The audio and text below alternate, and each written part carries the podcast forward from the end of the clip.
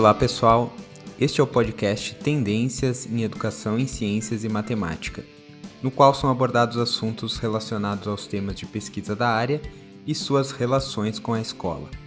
Buscamos aqui aproximar a pesquisa e a prática.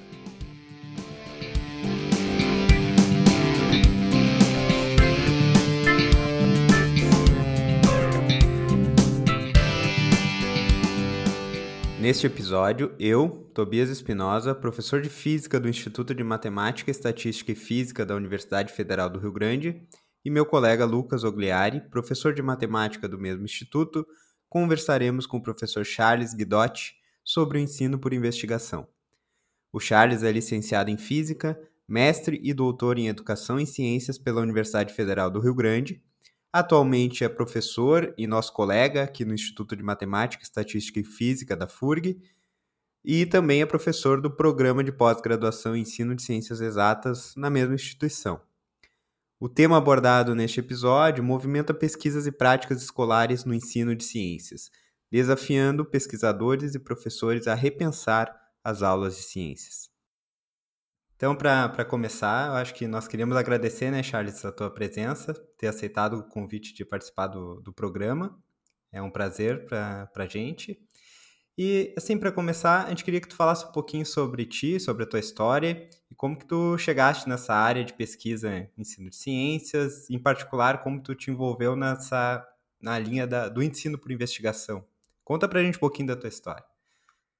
Então, olá a todos e a todas. Inicialmente agradecer o convite feito pelo Lucas e pelo Tobias e já dar os parabéns pelo projeto, né, um projeto bem interessante de divulgação, principalmente da pesquisa em educação em ciências e matemática.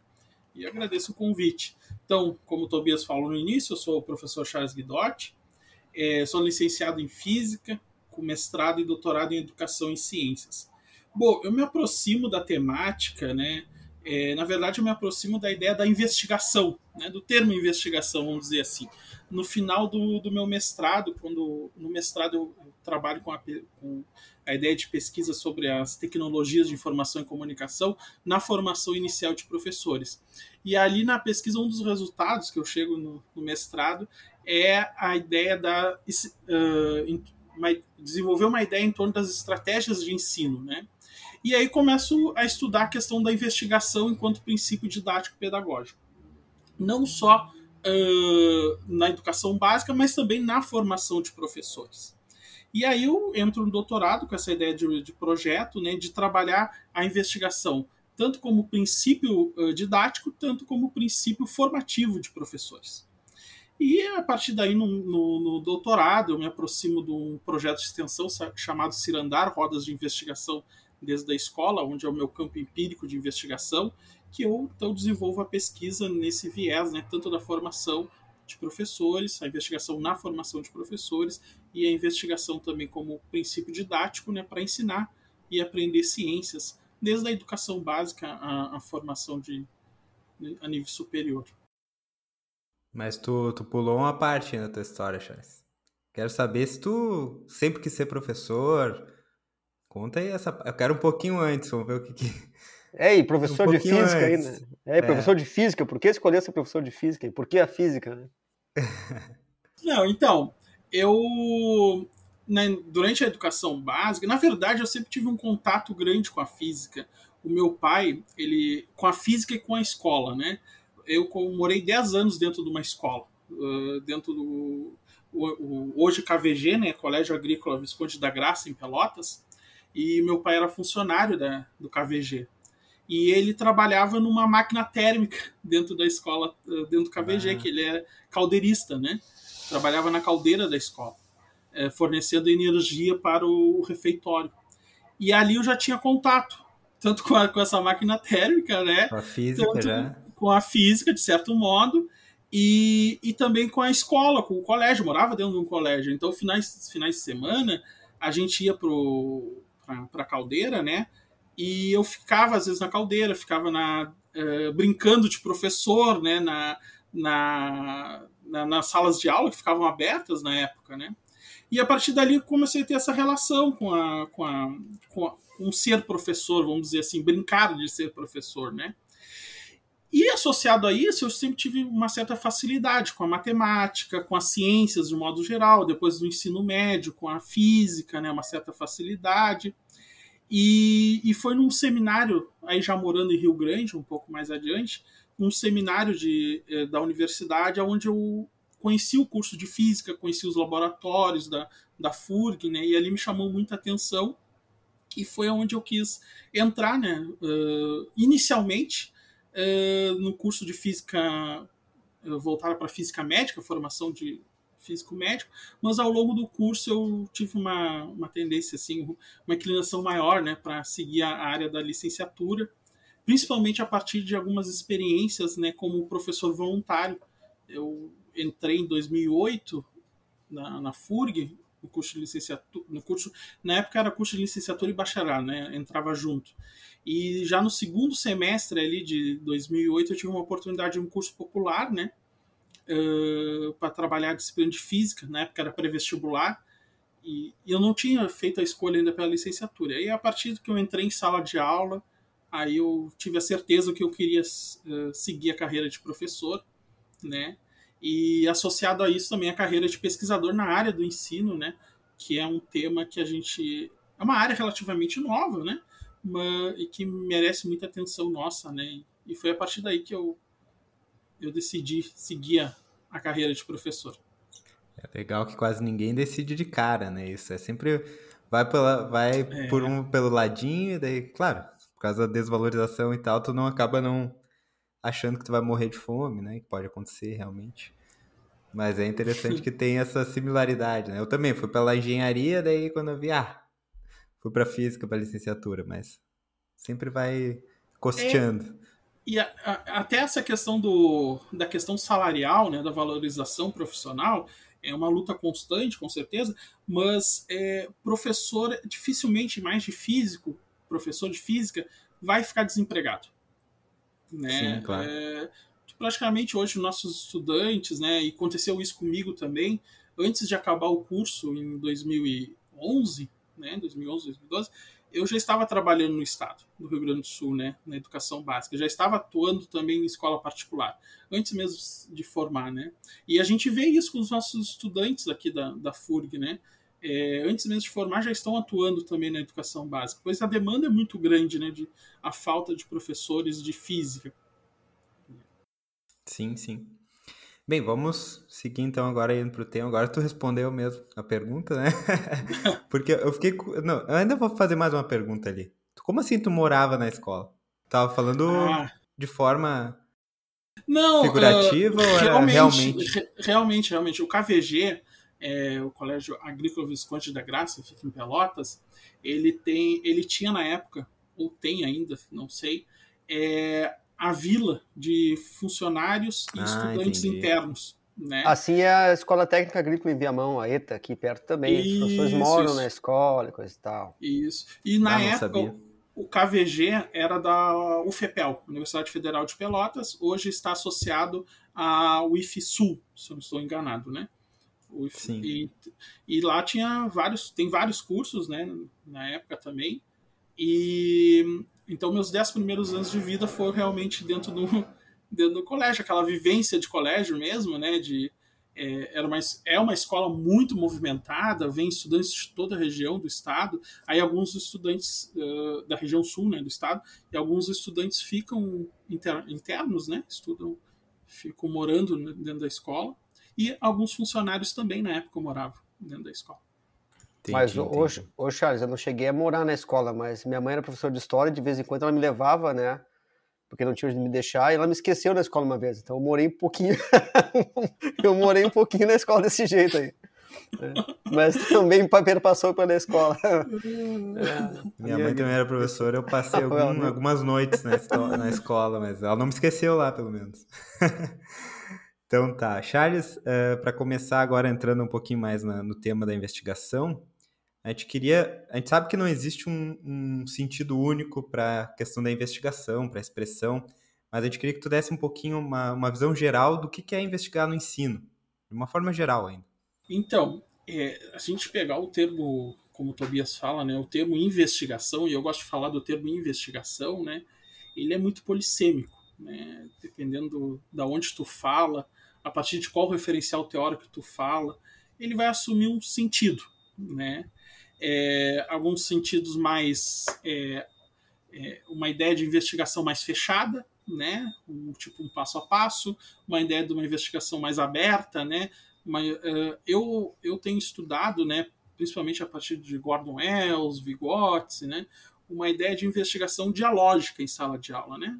Tanto que algumas vezes a gente fala em indagação dialógica, enfim. Uh, e não procuro não falar em ensino por investigação por entender que é uma linha teórica que se segue, né? Por isso que eu costumo falar da investigação. E se a gente olhar para o termo investigação, a gente vai perceber que ele está presente né, no, no, currículo, vamos dizer assim, nos documentos oficiais, desde a origem da disciplina de ciências na escola. Né? A ciência ela surge é, em contrapartida uh, à matemática e à gramática que tinha na, na época, né, como uma, uma disciplina diferente dessas. Né? Uma, uma disciplina que tem a investigação, que tem a observação, tem aquela questão do rigor científico. Né? É essa a ideia inicial assim da investigação.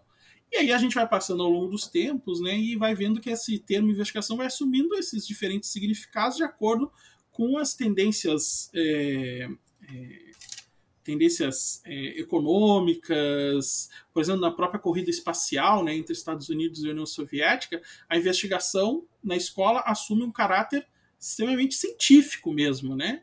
É, do desenvolvimento do método científico em sala de aula, da formação do, do, do, cientista, né? Existia até o projeto Um Cientista por Casa, enfim, nos Estados Unidos. Aí depois vem a questão da crise ambiental. Então, o termo investigação perpassa a resolução, passa a ter um sentido da resolução de problemas práticos de uma sociedade.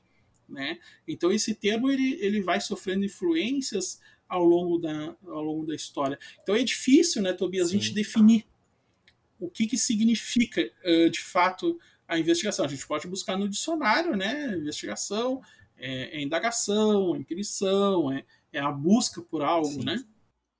Tá, e assim, ó, tu falaste, Charles, né, sobre o termo investigação, né? E, o ensino para investigação. Então, no, no, que consiste, né? É um método? Como é que tu pode nos introduzir esse assunto de ensino por investigação? Então, uh, o ensino por investigação eu entendo como uma abordagem de ensino, né? E que de, de, determinados pesquisadores vão, vão, vão dizer o que, que tem que ter essa, essa abordagem, se aproximando muito de um método, né? Faça isso, depois faça aquilo, né? É, eu entendo que a investigação em sala de aula tem algumas questões a serem consideradas, né? E eu tento fugir um pouco da ideia do método, né? Eu entendo que a investigação, ela, o professor junto com seus estudantes, ela reinventa essa abordagem de ensino em sala de aula, né?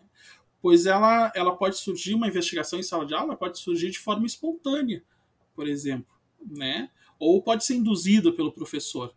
Eu entendo que tem que ter um problema, né? E esse problema, seguindo Paulo Freire, ele, ele surge de um, uma contextualização, de uma problematização. Né? O problema ele emerge dentro de uma problematização que está atrelada, né, articulada à, à temática do currículo. Né? Não, a gente não pode se distanciar desse currículo, certo? E aí, conforme a gente vai avançando nos anos escolares, essa problematização ela vai se tornando mais complexa, uma vez que a gente vai se tornando cada vez mais abstratos no conhecimento, né, e cada vez mais disciplinares. A gente conversa muito com professores da educação infantil e essa investigação na educação infantil, ela parece ser mais natural com os estudantes, né? Pois tem um currículo é, mais aberto, não, não é que tem um currículo é, é, que deixe fazer, né? O estudante faz o que quer, não, não é isso, né? Mas existe uma, uma, uma liberdade maior, sim, enquanto que conforme a gente vai avançando, a gente tem um, um currículo a ser trabalhado, um currículo a ser Parece que vai é, enrijecendo, né? Eu, quando eu procuro, vou procurar sobre ensino por Isso. investigação, realmente o que mais aparece são trabalhos voltados para a educação infantil, né? O ensino fundamental. Parece que vai ficando mais uhum. difícil ao longo dos anos de fazer Pois algo. é, eu acho que as fronteiras entre as disciplinas não são tão estabelecidas, né? Como vem, vão se tornando, né? Exato. Conforme a caminhada vai aumentando lá no, na educação básica, né, a gente vai entendendo cada disciplina na sua caixinha, coisa e tal, ou se faz, se faz entender que é, que é assim, né? E eu acho que na educação infantil, então, tem essa liberdade, parece que tem, pelo menos, né? Aonde a gente tem, um, quando a gente tem esse conjunto que é, vamos dizer assim, ó, um ambiente, criar esse ambiente é, quase caótico, né, de conversação, é, a gente acaba uh, passando as fronteiras disciplinares. Né? E aonde eu passo as fronteiras disciplinares, por exemplo, uma pergunta de um estudante, nem sempre ela vai ser respondida apenas pela física ou apenas pela matemática. Eu vou precisar de outra disciplina para me ajudar a responder. E como a gente é extremamente disciplinar, a nossa formação é assim, eu preciso do outro para trabalhar comigo, né? E aí que começa a criar as dificuldades. A questão da interdisciplinaridade é, é um, é um movimento muito difícil né, de se fazer na escola. Esse movimento de, de ser interdisciplinar envolve a conversa entre outras áreas, entre dois, três professores, três professores com os estudantes, né?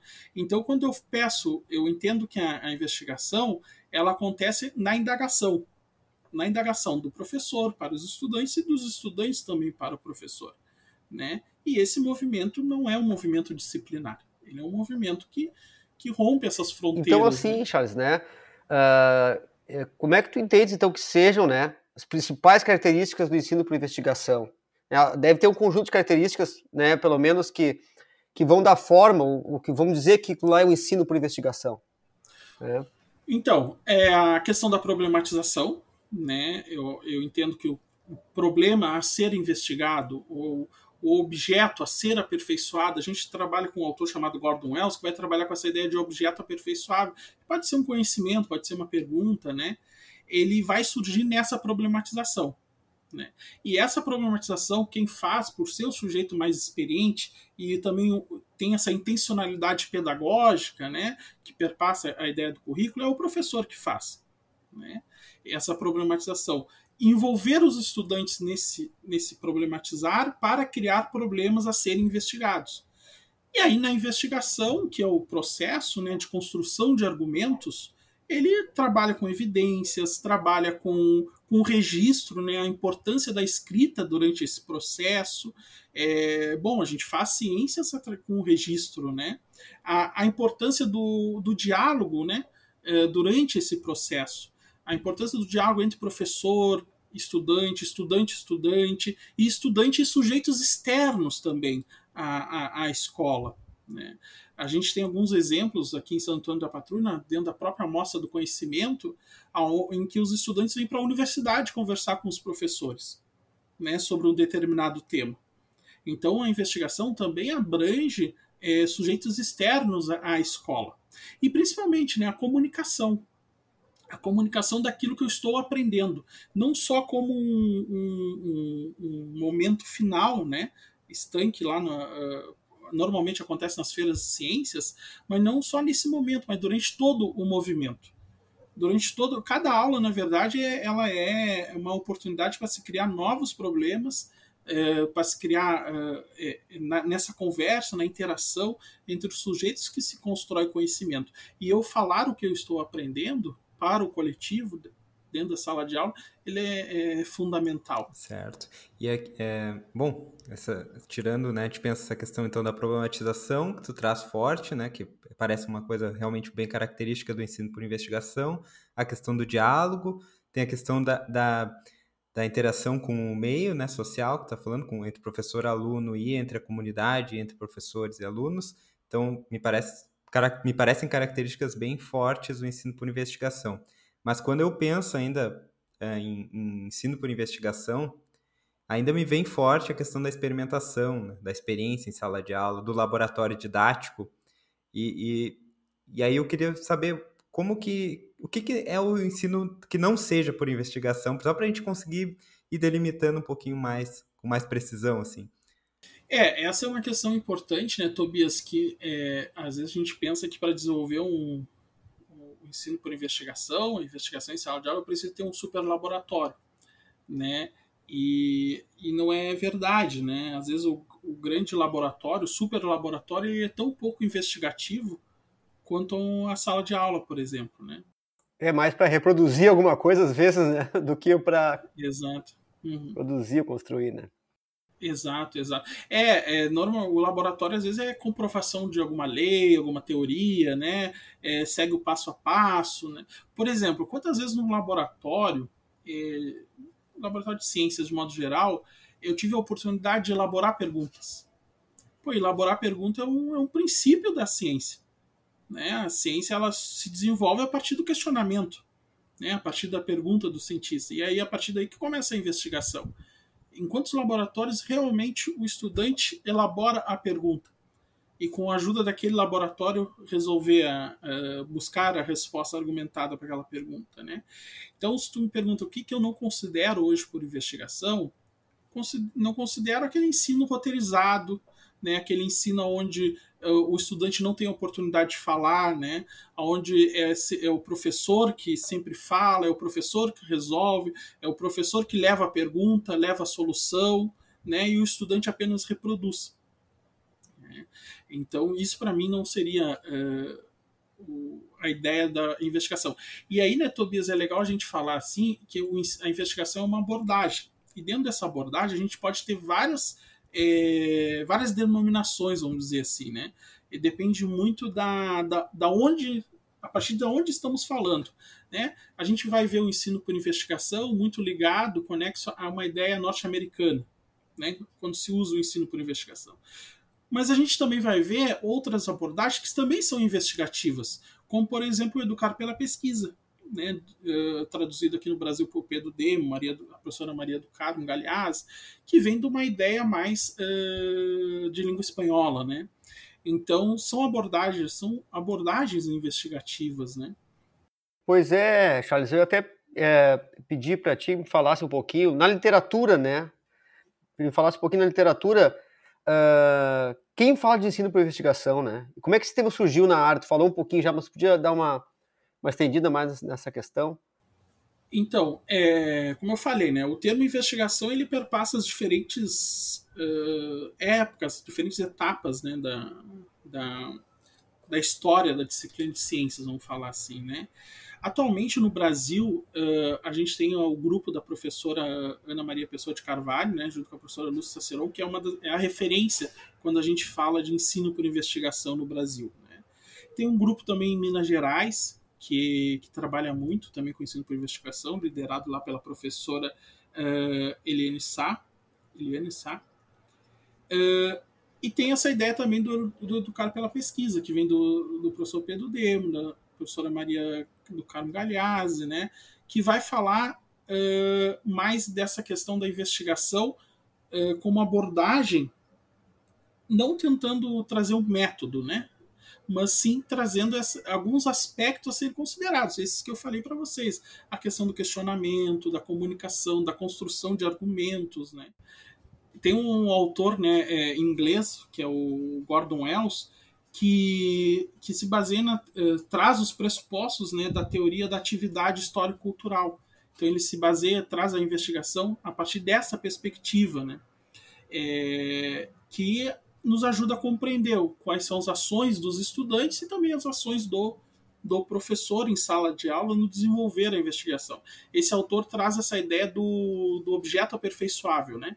Eu entendo, por exemplo, objeto aperfeiçoável pode ser um, um, material, pode ser um protótipo de alguma coisa, ou até mesmo uma, uma pergunta. Né?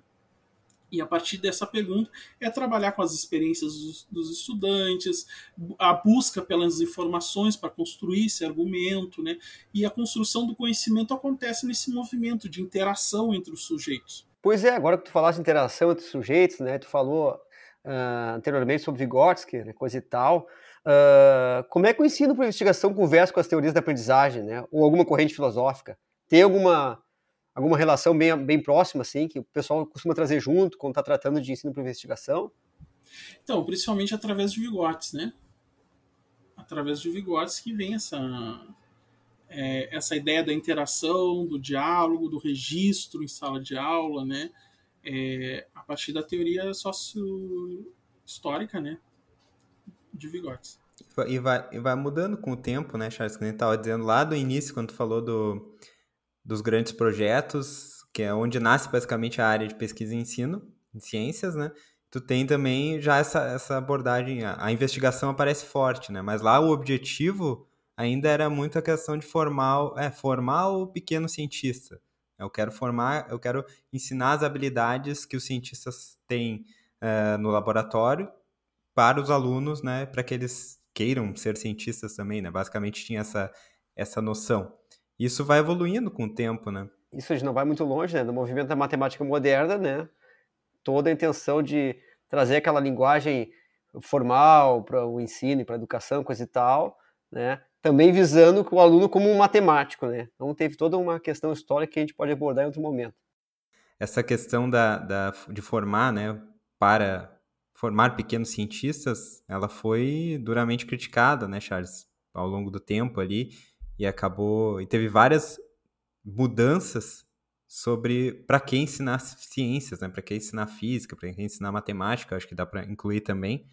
E eu vejo que pensando historicamente nas influências filosóficas, teóricas, é muita questão de uh, a concepção de ciência que está por trás. Né? O que, que a ciência influ influencia no ensino por investigação, né? O que, que a pessoa, a época ali, os, os teóricos, os pesquisadores, professores da época vão entender por ensino por investigação. Então, tu tem nesse início essa questão do, de, da ciência com o método científico, né? Uma ciência rígida, que tem uma fórmula muito experimental. Isso é isso perpassa então o que acontece lá na parte do método de sala de aula, né? O método de ensino. Isso vai mudando, até se a gente pensar hoje, a gente tem a questão forte da alfabetização científica, né? Então isso aparece como Uh, e, por trás disso ainda tem uma nova concepção de ciência, né, mais moderna, contemporânea, que é que rechaça a ideia de ter um método científico único, uh, rechaça a ideia do, da, do método indutivo, né, a questão de entender a ciência como uma construção social complexa, né, que não leva a verdades absolutas, todo essa, esse movimento de reconstrução do que, que é ciência, que acontece principalmente no século XX, né, ele acaba modificando o próprio ensino por investigação. É isso que eu, que eu percebo, assim, sabe? E hoje, isso que tu nos apresenta uh, me parece muito com essa visão mais contemporânea de ensino por investigação. É, é exatamente, né, Tobias? É, na verdade, né, até a, o século XIX, se a gente pensar, a, a, disciplina de ciência surge como uma ideia de disciplinar a mente né, dos estudantes, uma ideia indutivista do, do, do ensinar ciência. E a contar do século XX, vamos dizer assim, se a gente conseguisse demarcar, a educação científica ela deixa de ser uma maneira de disciplinar a mente, né, através do raciocínio indutivo e passa a se voltar a valores sociais das ciências. É. E nesse sentido, a, a escola ali deveria considerar a necessidade de formar cidadãos pertencentes a uma, cidade, a uma sociedade democrática e que tivesse postura crítica, reflexiva, né, e atuante em acontecimentos é, de experiências diárias. E, e nesse cenário, né, é, é, nesse cenário, as ideias do filósofo é, e pedagogo, né, e também crítico dos modelos de ensino predominante na época, John Dewey, surge como uma possibilidade de transformação da sociedade. É, Para é, esse filósofo, né, a escola deveria levar em consideração os interesses dos estudantes e os problemas uh, correntes da sociedade. Aí pautada numa convicção de democracia e, e ciências que contribuem para o progresso da sociedade. Então, nesse sentido, é, aquela ideia que a gente tinha até o século XIX da, do, do experimento, né, do experimento de laboratório, de bancada, a, a, o significado da palavra experiência ela acaba sendo transformada, né? Mas a experiência aí passa a ser entendida como é, não estando mais associada apenas às aulas práticas, né? Mas sim às atividades humanas. Então há uma ressignificação da palavra experiência e com isso uma ressignificação também dessas práticas é, de investigação em sala de aula, né? É, a investigação aí leva em consideração alguns aspectos do que o cientista uh, traz, né? Mas não traz a questão do, do método científico em si, né? Apesar das primeiras ideias de John Dewey é, é trazer o método científico, né, como base. E aí a partir desse momento de ressignificação da, da ideia de experiência que acaba trazendo outro significado para a investigação, né? E aí que vai surgir ao longo da, do, da, do, do, tempo o próprio, a própria questão da alfabetização científica, né? Na formação dos sujeitos críticos, outros associado a outros movimentos como o CTS, por exemplo, né? É bem é nesse sentido. É, é, é, quase como o ensino por investigação, ele, ele basicamente nos conta a história da área como, como vai evoluindo é, teoricamente também, porque a gente, isso é muito bom, sabe? A gente frisar isso, que quando a gente procura, um professor vai procurar sobre ensino por investigação, muitas vezes ele quer uh, saber na prática como fazer, mas é interessante a gente saber que para cada prática dessas que tu encontra num livro ou no outro, tu tem uma concepção diferente do que, que é a própria ciência, do que, que é a própria área do ensino de ciências, então, como tu, tu vem falando, ali, uma hora é para formar o cientista, um pequeno cientista, outra hora é para uh, eh, formar uma sociedade mais democrática, outra hora é para formar né, cidadãos capazes de tomarem decisão sobre questões sociais, questões científicas, né? Tu citaste o, o Freire também, que entra nessa pegada. Então, há uma tem todo um histórico, uma bagagem que sustenta a própria prática que a gente escolhe fazer, né? E aí é, vem outra, outra questão, até antes do Lucas entrar na, na questão da sistematização, o, a gente fica pensando, né, para que, que serve esse ensino de, por investigação? Porque eu posso pensar, e eu acho que muita gente acaba pensando assim, que eu vou usar o ensino por investigação para ter uma melhor compreensão do conteúdo. Eu posso pensar isso. Ou eu quero o ensino por investigação para ensinar meu, meu estudante as competências necessárias para trabalhar num laboratório de física ou de química, por exemplo ou eu quero formar um cientista. Então, esse para que serve o ensino por, por investigação é o que diz o que, que tu vai fazer depois, né? Exato. Como tu vai sistematizar. Eu acho e, legal. E, até, e até como tu entende, o que, que tu entende por objetivo do ensinar ciências, né? Se tu entende Isso. que o objetivo do ensinar ciências é formar é, sujeitos uh, para laboratório, por exemplo, capazes de, é, de desenvolver novos conhecimentos, tu vai trabalhar o ensino por investigação de uma forma, né? Mas tu entende que é uma, uma ideia mais social, formar cidadãos críticos, né? Cidadãos que criativos, né? Tu vai abordar uh, o ensino por investigação talvez de outra forma em sala de aula. E até é, eu tenho um artigo publicado, Tobias e Lucas, que eu faço justamente esse paralelo que tu fala aí da, da evolução da, da disciplina, né, da, da, educação em ciências, uh, com o ensino por investigação, né, com a ideia da investigação. E eu vou trazendo a, a investigação em cada período histórico né, da, da evolução né, das ciências e, e o, o, enfoque que é dado a ela, né, que é dado à investigação. E, e um artigo que está publicado na revista Tema, né, uh, depois eu posso deixar aí como referência para Claro, faz o favor.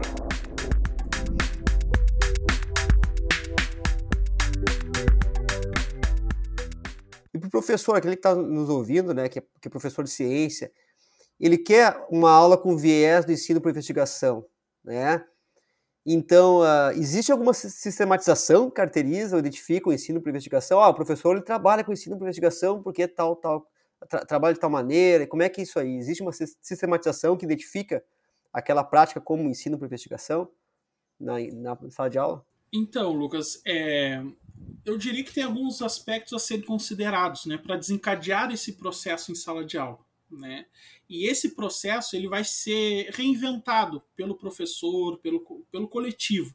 Uma, uma das ideias que eu trago sempre que eu é, nos meus textos, né, que não é colocar o estudante como protagonista do processo, é o protagonista do processo é o coletivo, formado por estudantes e professores. Tá? Mas sim, tem alguns aspectos que é o professor que propõe. Por exemplo, é, como eu falei lá no início, uh, tem uma intencionalidade, uh, uma intencionalidade pedagógica a escola. Né? É, então, a primeira coisa é delimitar qual é o campo que eu vou estudar durante o período, né? Durante aquele. Um, um, a, investigação em sala de aula pode se dar em uma aula em uma semana, em um mês, em um ano, em quatro anos, tá? Então isso que delimita é o professor. Né? A primeira coisa é delimitar o currículo e trabalhar com temas, né? É... E esse tema, é, aí Paulo Freire, a gente vai aprender muito com Paulo Freire, né? Que tema é esse? né, que envolve, que está atrelada ao, ao, ao currículo escolar. Né? Esse tema, qual é o sentido desse tema para aquele coletivo? Né? É, então a primeira coisa é delimitar. E essa delimitação eu entendo que acontece a partir de um movimento de problematização. Né? Eu posso trazer questões Uh, contradições, trabalhar com contradições para desencadear esse processo em sala de aula, né? É, posso trabalhar com já questões já pré-prontas, né? É, questões iniciais, vamos chamar assim, que ao, ao, movimento que vai se desenrolar, é, elas vão ser aperfeiçoadas. Né? E aí, a partir disso, a partir dessa contradição, desse movimento de, de debate em sala de aula, né, de contextualização, enfim, é que o professor pode uh, ajudar os estudantes né, a construir perguntas, né, construir novas contradições, e são essas perguntas que vão que vai desencadear esse processo de busca. Né? E esse processo de busca pode acontecer de diferentes formas. Pode acontecer é, no laboratório, né? pode acontecer através de um experimento, pode acontecer numa entrevista né, com, com um sujeito externo, uma pesquisa no livro didático, pesquisa na internet, pode acontecer na leitura. Né? Mas durante todo esse processo de busca, que é, é, é seria o, o, o o ponto central da investigação, né, que é a construção de argumentos, é, argumentos com base em evidências, né, é, esse processo ele é dialógico, esse processo é de conversação, acontece na conversação em sala de aula, acontece na comunicação, acontece inclusive é, na elaboração de novos problemas, né, de avançar nesse, nesses novos, é, nessas, nessas questões de aperfeiçoamento, acontece com o registro, né, principalmente a escrita em sala de aula é importante, a fala do estudante é importante. Né? E tu, tu teria algum exemplo para dar para nós, Charles, assim, de uma pesquisa de algum aluno teu ou tua mesmo de, de aplicação né, prática do ensino por investigação? Então, eu eh, agora num curso de especialização, a gente trabalhou com a. desencadeou a investigação com os professores, né?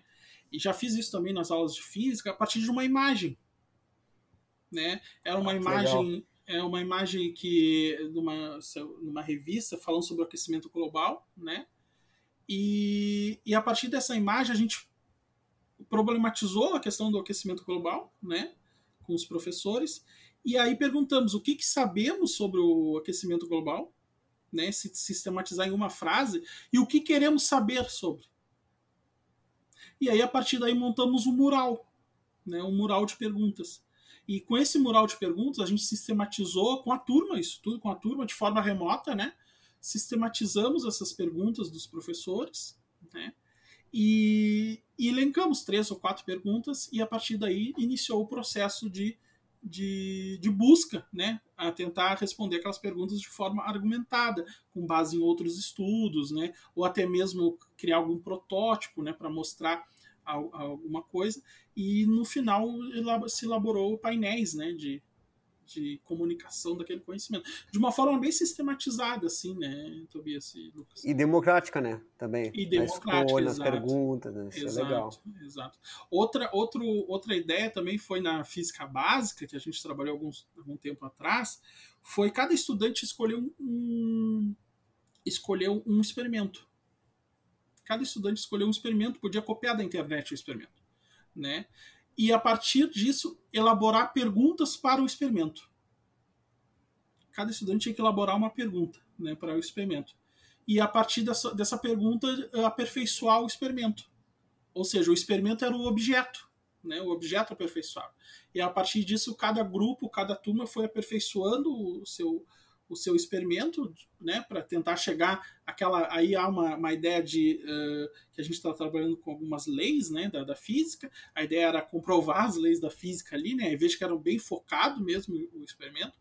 E a partir disso, os estudantes, é, durante duas semanas, se não me engano, aperfeiçoaram o experimento e produziram vídeos falando sobre o processo, né.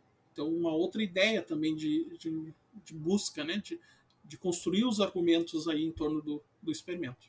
Sim. É uma coisa que eu estava pensando agora que talvez o, né, um professor interessado ele vai, vai perguntar, né? Como que uh, o próprio a apresentação do conteúdo ela entra, ela está muito em função, quer dizer, tu tem um problema, daí os alunos vão começar a buscar a solução para esse problema e a partir disso eles vão ver a necessidade de entender melhor um certo conhecimento científico, né? Mas eu poderia também, se eu achar que é necessário, até para entender o problema às vezes, colocar até uma aula sobre um conteúdo específico antes, né? Eu acho que isso é bem uhum. flexível, né, Charles?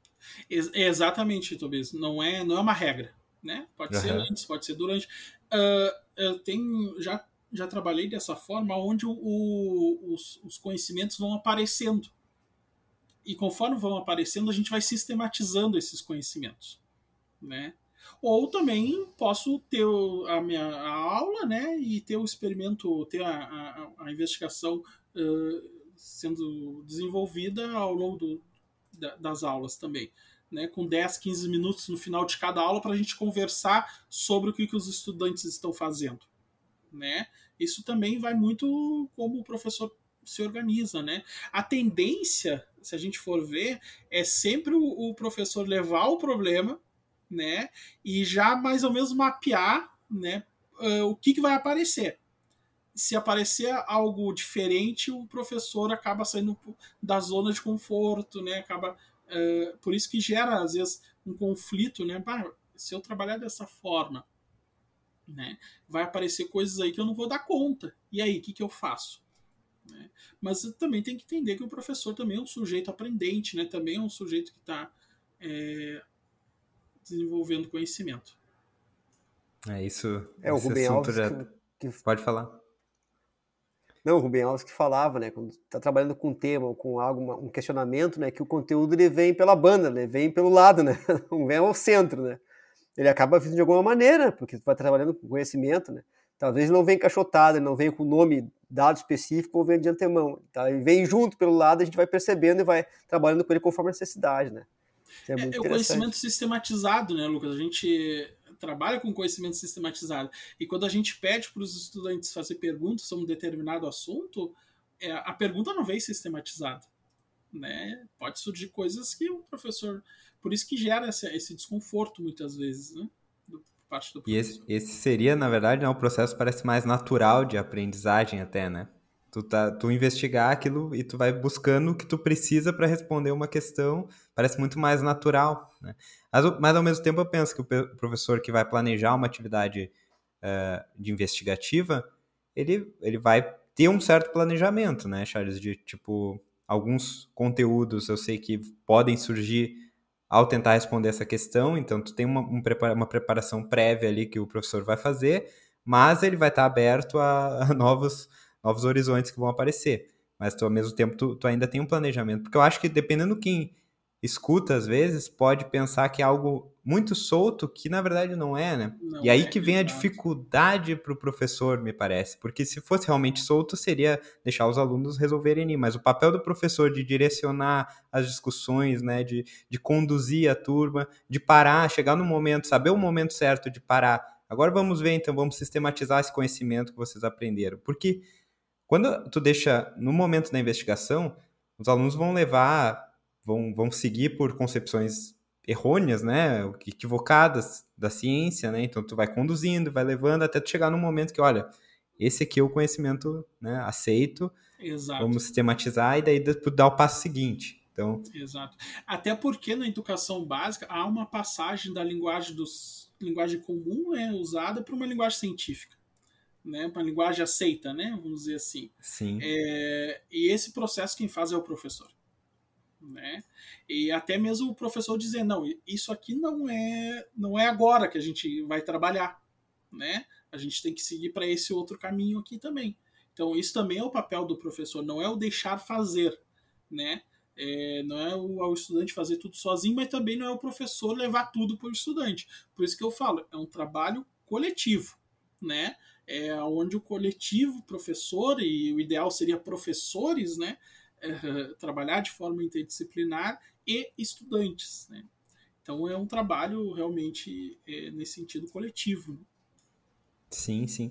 É, e já indo por esse, na mesma linha do que a gente está falando, a gente queria saber um pouquinho quais são as dificuldades que aparecem, assim, não sei se na literatura ou até na própria prática, né, que da, das tuas implementações, que o professor pode uh, enfrentar, né? Quais as barreiras que o professor pode enfrentar quando ele tenta fazer o ensino por investigação? E talvez como superar elas também, né? Nessa perspectiva mais dialógica, né, Tobias, é a questão cultural mesmo, né? O estudante e o professor estão acostumados ao professor levar tudo para o estudante e o estudante receber tudo na, na escola ou na sala de aula, na universidade. Quando eu falo escola, estou falando também da universidade, tá? É, Entende-se desse modo. É, essa questão cultural do estudante também falar, né? O estudante também ser coautor dessa aula.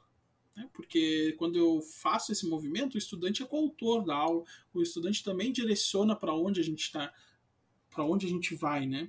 Então as questões, é, o costume de escrever, a gente tem na, nas disciplinas exatas que o escrever não é importante, né? A gente escreve em tópicos, mas é importante o estudante é, é, descrever o que, que ele fez. Né? Isso é extremamente científico, a descrição do fenômeno, a descrição dos acontecimentos é extremamente científica e é importante. Né? Então, escrever na disciplina de física, escrever na disciplina de matemática, é, é, isso eu, eu, encontro muita resistência dos estudantes. Posso trabalhar nas minhas aulas muito com cartas. Né? É, vamos escrever uma carta sobre o que, que nos aconteceu né, durante essa última semana de aula, por exemplo. Ou vamos escrever, escreva uma carta sobre o que, que você fez para chegar em determinado conhecimento, né? E a gente percebe que a dificuldade inicial de escrever, mas isso a gente só vai é, vai ultrapassar essas dificuldades é, escrevendo. A gente só aprende a escrever escrevendo, né? Então o escrever o escrever como fundamento necessário na, na questão da, da investigação. Então, respondendo a tua pergunta, enxergo as questões culturais, essas barreiras né, que a gente tem é, muito, muito fortes ainda na nossa área. Mas olha só, só para complementar, né? Eu já tive situações em sala de aula onde eu sugeri uma atividade para os alunos para eles levantarem, só a nível fundamental, para fazer medições e coisa e tal. E muitos alunos, não, senhor, passa uma coisa no quadro aí, né, só, a gente copiar e coisa e tal, né, porque é mais, né, mais fácil, estão acostumados a fazer, não vai ter problema nenhum, eles vão poder copiar e esperar eu corrigir no quadro e depois copiar no caderno, né, e na graduação também não é diferente, né, quando tu propõe alguma coisa uh, que eles tenham que se movimentar, ou eles têm que compartilhar aquilo lá com os colegas professores, não é fácil, né, realmente é algo que tem que ser, é um paradigma que tem que ser, né, desconstruído, quebrado, né, não é fácil, realmente. Exatamente, Lucas.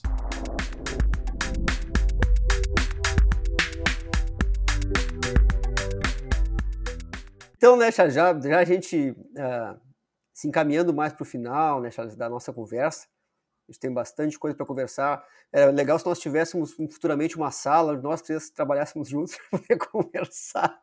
Seria interessante, né? Eu acho que a gente ia se dar bem, cara. Tem um papo legal, acho que tem afinidade com a coisa. Pra quem não sabe, né, já que tu, já que tu falaste isso, né, pra quem não sabe, a gente divide sala na FURG. Vamos dividir é, sala. colegas, vamos dividir sala na FURG, a gente já vem se conhecendo bastante lá. Bom, e se encaminhando mais pro final, essa é uma pergunta que eu acho que o pessoal gosta de responder, responder, né? Considerando toda essa discussão, então, que a gente, que a gente fez hoje sobre ensino por investigação, sobre a prática do professor, né? Uh, o que, que é, é, eu queria saber, Charles, para ti, né? O que, que é ser professor de ciências? Poderia nos responder isso aí? Então, o que é ser professor de ciência? Eu entendo o que, que é o. Eu entendo o meu papel hoje enquanto professor não é, é, é dar oportunidades né, para o meu estudante. Oportunizar o meu estudante a, a falar, oportunizar ele a escrever, principalmente a perguntar, né? A gente eh, a gente entende que a ciência ela, ela, ela parte do, do questionamento, né? o conhecimento, ela parte do, do conhecimento ele, ele é construído a partir do questionamento. Né? E levar isso para dentro da sala de aula é hoje um para mim é um dos principais aspectos assim que eu considero ser professor é oportunizar situações para os estudantes situações que eles possam criar situações que eles possam ser desafiados né uh, a inovar, a buscar, né? Então é nesse sentido para mim ser professor é dar oportunizar o conhecimento aos estudantes na sua essência, né? Da, da palavra conhecimento. E olha só, está bem associado com a ideia do ensino por investigação que tu trazes, né? Exato. É, a gente acaba, né, uh, tendo essa, essa ideia que traz como nossa aprendizagem, ou foi por meio da pesquisa, ou pela prática em sala de aula, né? E acaba construindo uma ideia do que é ser professor. É muito interessante isso aí. E para fechar, então, Charles, que a gente vai te pedir que tu, se, se for possível, que tu faça uma indicação de um livro ou artigo sobre esse tema, que é ensino por investigação, para o nosso ouvinte, né? Algo que seja assim, tu acha que seja uh, balizar, para começar a, a discutir e problematizar essa questão do ensino por investigação em sala de aula. Então, eu vou deixar aí como sugestão de leitura né, para os colegas interessados em em aprender um pouco mais sobre a investigação em sala de aula, é um livro, é, na verdade, é um livro organizado pelo grupo de pesquisa da, uh, liderado pela professora Maria do Carmo e traduzido pelo grupo de pesquisa, é, onde o livro tra traz os textos do Gordon Wells, né, alguns textos do, do professor Gordon Wells, que é o título do livro é Indagações Dialógicas, com Gordon Wells. Então, um livro que está em português, né? É, a maioria dos estudos do Gordon Wells a gente encontra em inglês, então é uma das primeiras traduções aqui no Brasil. Então eu deixo como sugestão a leitura desse livro. Ele está disponível na biblioteca da FURG de forma virtual. O título do livro então é Indagações Dialógicas com Gordon Wells. Perfeito, Charles, perfeito. Então, assim, ó, eu gostaria de agradecer muito a tua participação, né, professor Charles. Uh, toda essa, essa, discussão sobre ensino por investigação é muito pertinente e ela vai estar tá, uh, por volta dos temas que estão relacionados às tendências para o ensino de, de ciência e matemática, né? Então, Valeu, acho que é isso aí, Tobias. Né? Eu não sei se o Charles não quer dar um último quer recado, um... fica à vontade aí. O espaço é então, é teu. Muito obrigado, Tobias, Lucas, pelo convite. É, espero que todos curtam aí o, o áudio, né, o podcast dos colegas. E parabéns pelo projeto muito significativo o projeto de vocês, inovador, né, diferente daquilo que a gente está acostumado. Muito obrigado por, pelo convite. Valeu, valeu. A gente que agradece. Valeu. Valeu.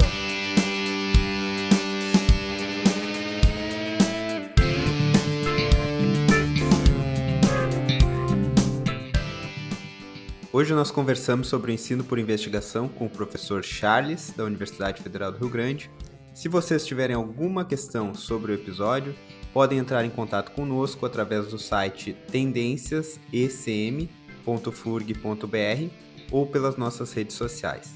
Até a próxima!